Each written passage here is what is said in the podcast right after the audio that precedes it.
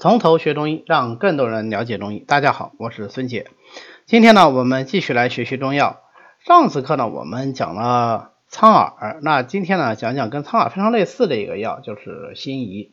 啊，这个类似当然主要指的还是药性类似啊，不是说两个人长得类似。但是跟苍耳一样，辛夷其实我们平时看的也是比较多的，因为它其实就是那个木兰花的花蕾了啊。那么春天来了的时候啊，现在很多城市都有种木兰花，木兰花刚刚不发出那个小花苞啊，这个东西就是辛夷。夷呀，嗯，就是说它小小的柔软的这个意思啊，因为它小小的长出来像小桃一样，上面也有毛啊，所以也叫厚桃啊，或者叫木笔啊，它别名非常多。那辛夷这个药呢，它是性辛温归肺胃二经的。因为它辛温归肺经，所以它能够散表寒，就能够治疗各种外感风寒、头痛、鼻塞。但是跟苍耳子一样，很少单独的用来治疗外感风寒症。一般来说，还是拿它治疗那种既有外感风寒，然后又有鼻塞、鼻头痛这样的症状。为什么呢？因为它通鼻窍的效果真的是非常好。它是秉春生之气的，就春天来的时候，它正好长出来。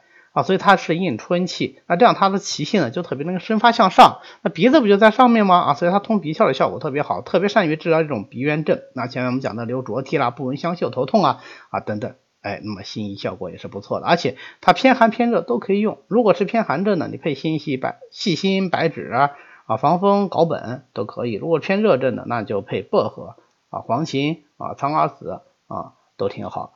那辛夷这个药呢，平时我们在临床使用，主要还是用它来通鼻窍。就使用时稍微注意一点什么呢？就是它那个上面不是有很多小细毛吗？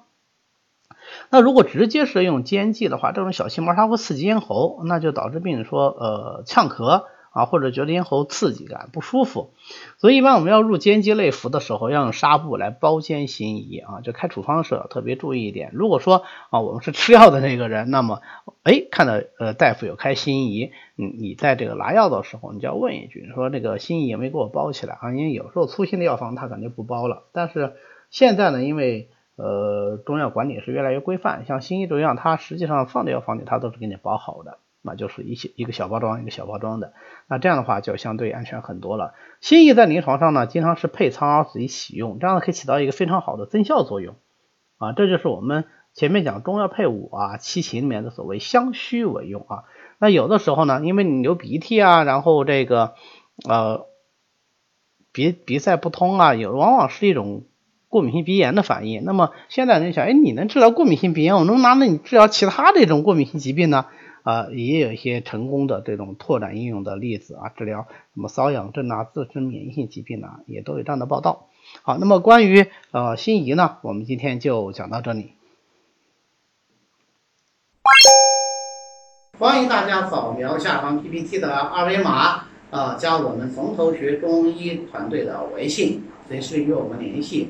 您也可以发送“从头学中医”啊这样的字样。给我们的管理员，那么他会拉你入群的，这样你就可以跟其他的中医爱好者一起来讨论中医知识。